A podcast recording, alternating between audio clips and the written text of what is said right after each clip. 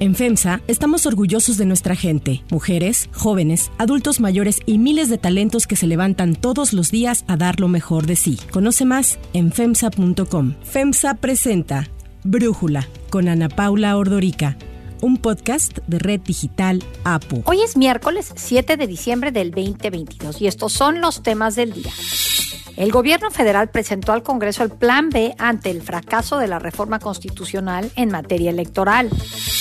Quedaron definidos los cuartos de final en Qatar 2022. Marruecos da la sorpresa al ganarle a España, quien igual que Suiza se despiden del Mundial.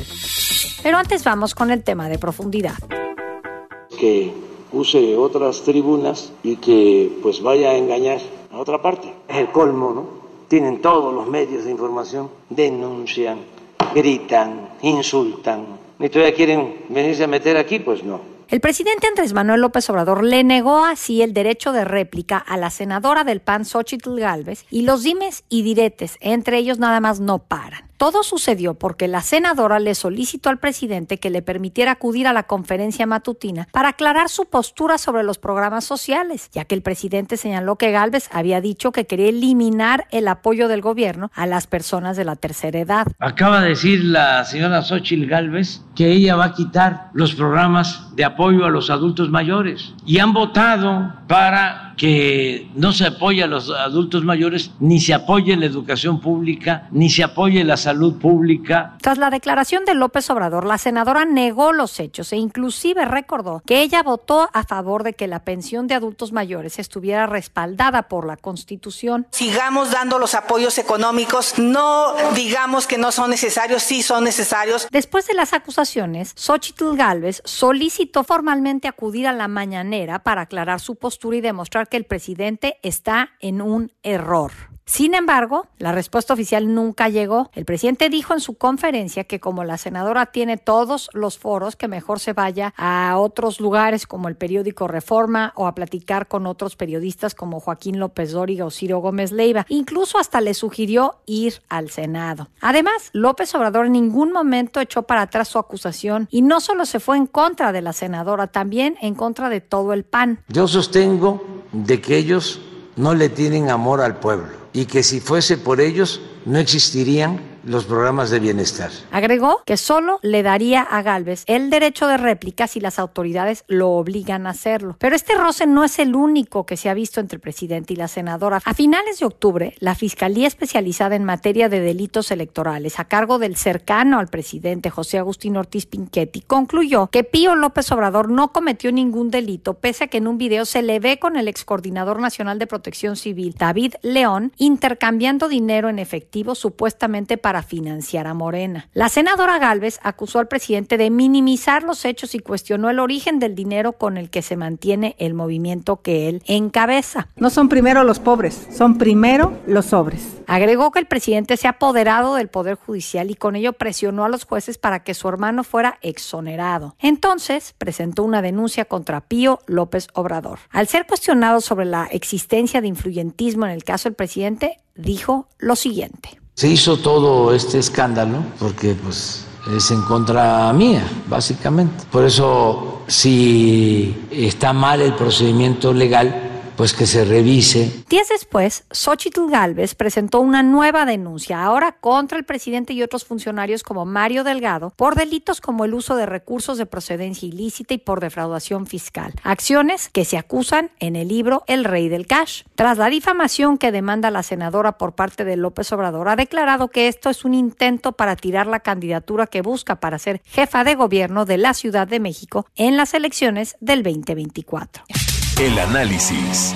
Para profundizar más en el tema, le agradezco a Xochitl Galvez, senadora, platicar con nosotros. Xochitl, a ver, ¿qué está pasando? Eh, ¿De dónde surge esta diferencia que traen el presidente y tú en cuanto a qué quieres que ocurra con los programas sociales que su gobierno impulsa? Estuvimos en la FIL de Guadalajara hablando de la Agenda 2030 y yo pues presenté mis propuestas de política pública Y yo, pues lo que comenté, sobre todo en el tema de programas sociales enfocados a jóvenes, es que además del recurso económico, había que darles competencias laborales, habilidades digitales, certificaciones que les permitan integrarse al mercado laboral. Y yo lo que dije era que debían ser temporales, que además el programa de jóvenes construyendo el futuro pues es un programa temporal, les da 12 meses de apoyo, ¿no? Y el tema es que durante esos 12 meses los jóvenes tengan la posibilidad realmente de quedarse en un empleo. Yo lo hice en la Miguel Hidalgo, certifiqué 8 mil personas en distintas competencias laborales y a mujeres que eran parte del programa de madres solteras les propuse entrar a un curso universitario de dos años que les daba una certificación técnica en la Ibero. Y hubo varias mujeres, entre ellas una taxista que se llama Ana y otras chicas que decidieron certificarse en estas competencias y no sabes cómo les cambió la vida. A eso me refería yo, a estos programas que van enfocados a que tengas un empleo, pues yo hablaba de eso. Nunca me referí al programa de adultos mayores, lo único que yo dije es que mi abuelo me había enseñado a ganarme la comida trabajando. No sé cómo dije la palabra abuelo, entonces ya ligaron uno con otro, pero no tiene nada que ver una cosa con otra. Yo crecí en la cultura del trabajo y sigo pensando que mucha gente, pues aparte del programa social, los jóvenes sobre todo, pues lo que quieren en el fondo es integrarse al mercado laboral. Y ellos simplemente dijeron, Xochitl acaba de pronunciarse para eliminar el programa de adultos mayores. No es cierto, nunca lo dije. Entonces tú dices, yo quiero ir a la mañanera, quiero aclarar esto, ¿y qué pasa? Le escribo una carta al presidente porque pues él dice esto totalmente que es falso not y pues le digo que pues me dé chance de réplica porque él además en junio del 2020 dijo que daría este espacio de réplica, pero pues me lo niega y me lo niega de una manera burlona como es él, él está en su palacio, él desde ahí define su estrategia, difama, no porque no soy la primera persona que ha sido difamada desde la mañanera y simplemente no entra nadie en el Palacio Nacional, siendo que es un espacio público que lo hace con recursos públicos y me manda a que me defienda fuera, que busque una demanda, no porque dice que soy experta en temas de demanda, se ve que le duelen las demandas que he presentado, seguramente la de su hijo le debe de doler muchísimo, pero pues yo no mandé que su hijo se fuera a vivir a una casa de un alto ejecutivo de Baker Hughes que tenía contratos millonarios con Pemex, ¿verdad? Yo qué culpa tengo, yo soy secretaria de la Comisión Anticorrupción. Pareciera que de todo lo que se quejó el presidente, ahora él está dispuesto a aplicarlo y no te da derecho a que te defiendas y sí me parece terrible que te difamen desde este espacio y no tenga chance de replicar. ¿Cómo explicas este comportamiento del presidente? Tú dices, le dolió mucho la demanda en contra de su hijo, yo estoy en la Comisión de Corrupción, pero no es solamente esa demanda, tú has presentado muchas otras y luego estuviste cuando, previo a la marcha del 27 de noviembre, también tratando de pegar tu propia publicidad en el metro y no se te permitió. Entonces, un poco entender ¿Cuál es la postura que tú como senadora de oposición encuentras en el presidente de México? Mira, es que pareciera que el presidente se parece más a Victoriano Huerta que Benito Juárez, porque justo Victoriano Huerta empezó a atacar a los poderes, al Senado de la República, al Congreso. Por eso entregamos la medalla Belisario Domínguez. Entonces, pues yo lo que le diría es que no le tenga miedo a la réplica, que no le tenga miedo a reconocer que se equivocó, que no le tenga miedo a la verdad, sobre todo que no le tenga miedo a una mujer, es lo que yo le diría, porque realmente creo que es mi derecho defenderme de algo que te difama y que se va en el colectivo, sobre todo porque yo tengo una aspiración política y yo creo que la intención en el fondo es descalificarme y sacarme de la contienda. Yo creo que eso es lo que hay de fondo. Platícanos de esa aspiración política, esta jefatura por el gobierno de la Ciudad de México. Entiendo que también desde ahí explicas pues que se te quieran cerrar los micrófonos para aclarar lo que tú consideras que son difamaciones. Pues yo lo que veo es que he dicho que quiero buscar la jefatura de gobierno como candidata del PAN y luego de una alianza opositora y creo que le pasó a la candidata Carolina Vigiano en Hidalgo donde hizo algo similar y realmente le hizo un daño en campaña terrible. ¿eh? Eso ya lo vivimos. Esta manera de actuar del presidente ya lo vivimos y yo no estoy dispuesta a dejarme. Yo me voy a defender y pues sí voy a exigir mi derecho. Seguramente iré a un amparo. El derecho de réplicas para los medios de comunicación, pero la mañanera se ha convertido en una especie de medio de comunicación, porque desde ahí se promueven conferencias de todo tipo Ahora, viéndonos a esta parte como jefatura de gobierno de la Ciudad de México, ¿ahí cómo te sientes, Xochitl? Porque en Morena, si permiten que un personaje, por ejemplo, como García Harfuch, actual secretario de Seguridad, se presente, ¿cómo te sientes tú de fuerte, de competitiva? Me siento muy competitiva porque finalmente, pues el presidente lo sabe, yo no soy FIFI como él lo quiere hacer sentir a todo mundo, que esta es una competencia entre FIFIs y no FIFIs. Quizá García Harfuch sea mucho más FIFI que yo, ¿no? o sea, venga de una familia de abolengo, yo vengo del Valle del Mezquital, yo soy una migrante a la ciudad que llegó a Iztapalapa a vivir y creo que puedo contar una historia de esfuerzo, de lucha que difícilmente ellos podrían combatir. Xochitl Galvez, muchísimas gracias por darnos tu punto de vista y por platicar con nosotros. Un abrazo. Si te gusta escuchar Brújula, te invitamos a que te suscribas en tu aplicación favorita o que descargues la aplicación Apo Digital. Es totalmente gratis y si te suscribes será más fácil para ti escucharnos. Además, nos puedes dejar un comentario o calificar el podcast para que sigamos creciendo y mejorando para ti. Hay otras noticias para tomar en cuenta. 1. Plan B.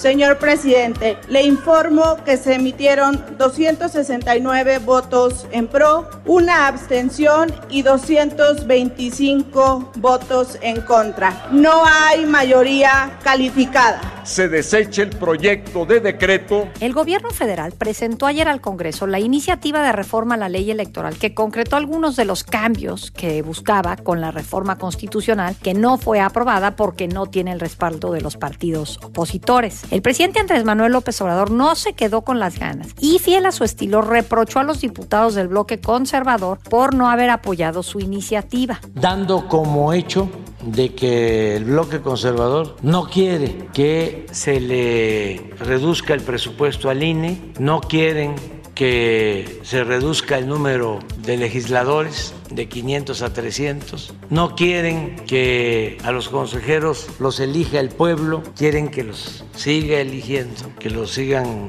eligiendo los partidos. Eso es, es realmente una tomadura de pelo colectiva. López Obrador aseguró que si la gente se informara y conociera la iniciativa que presentó, podrían entender de qué se trata y así la mayoría la apoyaría. En cambio dijo, lo que la oposición difundió y la gente creyó es que el padrón electoral iba a pasar a manos del gobierno, lo cual aseguró es una mentira, al igual que la idea de su reelección. El presidente reconoció que los cambios que buscaban hacer mediante las leyes secundarias eran mínimos, pues al no tener los votos suficientes para modificar la Constitución no podían ir más allá. Dicha iniciativa propuso, entre otros aspectos, compactar la estructura orgánica del INE y los OPLES bajo el argumento de eficacia y economía. Plantea unificar el PREP con el cómputo de la elección que iniciará el domingo de las elecciones y se transmitirá en tiempo real. También obliga a los consejeros del INE y magistrados del Tribunal Electoral del Poder Judicial de la Federación a tener salarios menores que el del presidente y elimina fondos y fideicomisos del INE. López Obrador no cerró la puerta que en un futuro se vuelva a intentar una reforma constitucional. Se requiere, esto ahora no se pudo, pero no quiere decir que hay que arrear bandera. Ya vendrán otros tiempos, cuando se tenga mayoría. Para Brújula, Javier Martín, investigador del Instituto de Investigaciones Jurídicas de la UNAM, nos habla a mayor detalle sobre este plan B de la reforma electoral del presidente. El llamado plan B de reforma electoral que presentó el presidente López Obrador es un conjunto muy ambicioso de reformas legales que toca los más variados aspectos del sistema electoral. Hay algunas cosas que en principio podrían considerarse como positivas relacionadas, por ejemplo, con el voto de las personas que están en prisión preventiva o incluso ciertas medidas tendientes a generar acciones afirmativas a favor de grupos históricamente vulnerables. Pero bien analizadas, creo que lo que más destaca de estas iniciativas es primero su improvisación, es decir, creo que no hay ni siquiera un análisis serio, un diagnóstico claro de qué es lo que se tiene que cambiar. Se proponen eliminar cosas que no existen, como la rama administrativa del servicio profesional electoral. Creo que también hay un intento por reorganizar de una manera poco eficiente la estructura interna de del INE y sobre todo hay una pretensión de que a través de una ley secundaria se pueda restringir las interpretaciones que ha hecho tanto el Tribunal Electoral como el Instituto Nacional Electoral. En ese sentido, creo que más allá de los detalles específicos, lo que tenemos es una reforma que tiene un propósito o varios propósitos que son abiertamente inconstitucionales y que creo que si son aprobadas en esos términos eventualmente llegarán a la Suprema Corte y al Tribunal Electoral, donde creo que pues muchas de ellas tendrían que ser invalidadas o inaplicadas. 2. Qatar 2022. La actuación de Yacine Bono, portero de la selección marroquí, permitió a Marruecos convertirse en el primer equipo africano que alcanza los cuartos de final de un mundial de fútbol desde Ghana en 2010. Marruecos no solo avanzó en el mundial, sino que eliminó a uno de los equipos favoritos, a España. Marruecos terminó su quinto partido de ayer con un marcador 3 a 0 contra España en muerte súbita, es decir, en penales, después de empatar sin goles. Los marroquíes han sido una de las revelaciones en Qatar 2022 al acabar primero en su grupo pese a que también estaban con el actual subcampeón del mundo, Croacia. Marruecos es el único superviviente en los cuartos de final que no es europeo ni sudamericano. Los siguientes partidos en el calendario que definirán las semifinales serán el próximo viernes entre Croacia y Brasil y horas más tarde Argentina y Países Bajos. El sábado, Marruecos jugará contra Portugal que ayer venció a Suiza 6 a 1 con lo que quedaron definidos los ocho lugares de los cuartos de final. Los partidos de esta etapa finalizarán con el de Inglaterra y Francia, actual campeón del mundo. Para Brújula, Leo Riaño, comentarista deportivo en TUDN, nos habla sobre la actuación de la selección marroquí, la despedida de España y qué podemos esperar para los cuartos de final. Vaya mundial de sorpresas el que hemos vivido en Qatar 2022. De entrada, Alemania. Se esperaban muchísimas cosas de esta selección teutona. Queda fuera. Bélgica, que también lucen los primeros lugares de las listas como las mejores selecciones según la FIFA, quedan fuera ya ahora, en octavos de final, tremendo fracaso para la selección española que empezó goleando a Costa Rica, pero ahora pierde con Marruecos. Increíble lo que se vivió. Ahora, este equipo africano ya fue campeón de su confederación, ya lo hizo en el 2018. Tiene a grandes jugadores con experiencia como Hakimi, que jugó en el Inter de Milán, que ahora milita en el Paris Saint-Germain y también ya se andaba colando también a cuartos de final tanto Japón como Corea del Sur. Pero efectivamente han sido muchísimas las sorpresas, pero ahora ya en cuartos de final estoy segurísimo que las sorpresas ya se van a terminar y ojo con Brasil, ojo con Francia que son las selecciones a seguir que pueden ser las próximas campeonas del mundo. Imagínense a un Francia con un Kylian Mbappé que es un jugador que no llega ni a los 24 años y ya tiene nueve goles en mundiales, es impresionante, así es que las sorpresas se van a terminar, ojo con eso, ¿eh? Y se puede dar en semifinales también un duelo entre Brasil y Argentina, que sería como una final adelantada. Imagínense, también puede llegar Portugal a la final. Ver a Messi contra Cristiano Ronaldo. ¡Ay, qué cosas nos está regalando Qatar 2022! Y aunque México se despidió del Mundial Qatar 2022, el tema sigue dando de qué hablar en nuestro país. Ahora, la diputada de Morena, María Clemente García, propuso declarar persona non grata a Leonel Messi por el video en el que se dice que pateó la camiseta de México, aunque no fue así, esta camiseta que intercambió cuando las selecciones jugaron. Así que esta diputada María Clemente García, en el colmo del ridículo, propone declarar persona non grata a Lionel Messi. Para cerrar el episodio de hoy, los dejo con Don't Let the Sun Go Down on Me de Elton John a dúo con George Michael.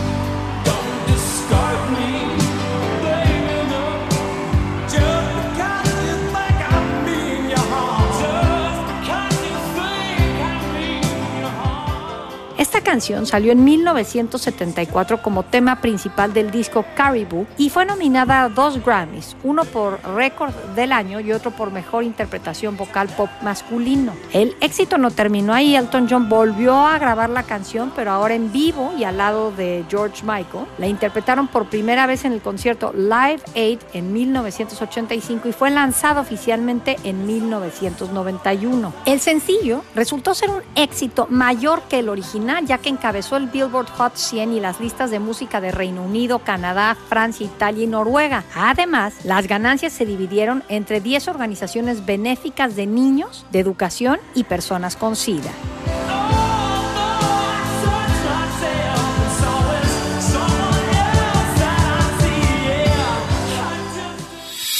Yo soy Ana Paula Ordorica. Brújula lo produce Batseba Faitelson en la redacción, Airam Narváez. En la coordinación y redacción, Christopher Chimal. Y en edición, Cristian Soriano. Los esperamos mañana con la información más importante del día. Oxo, Farmacias ISA, Cruz Verde, Oxo Gas, Coca-Cola FEMSA, Invera, Torrey y PTM son algunas de las muchas empresas que crean más de 245 mil empleos tan solo en México y generan valor como parte de FEMSA. FEMSA presentó Brújula con Ana Paula Ordorica, un podcast de Red Digital APO.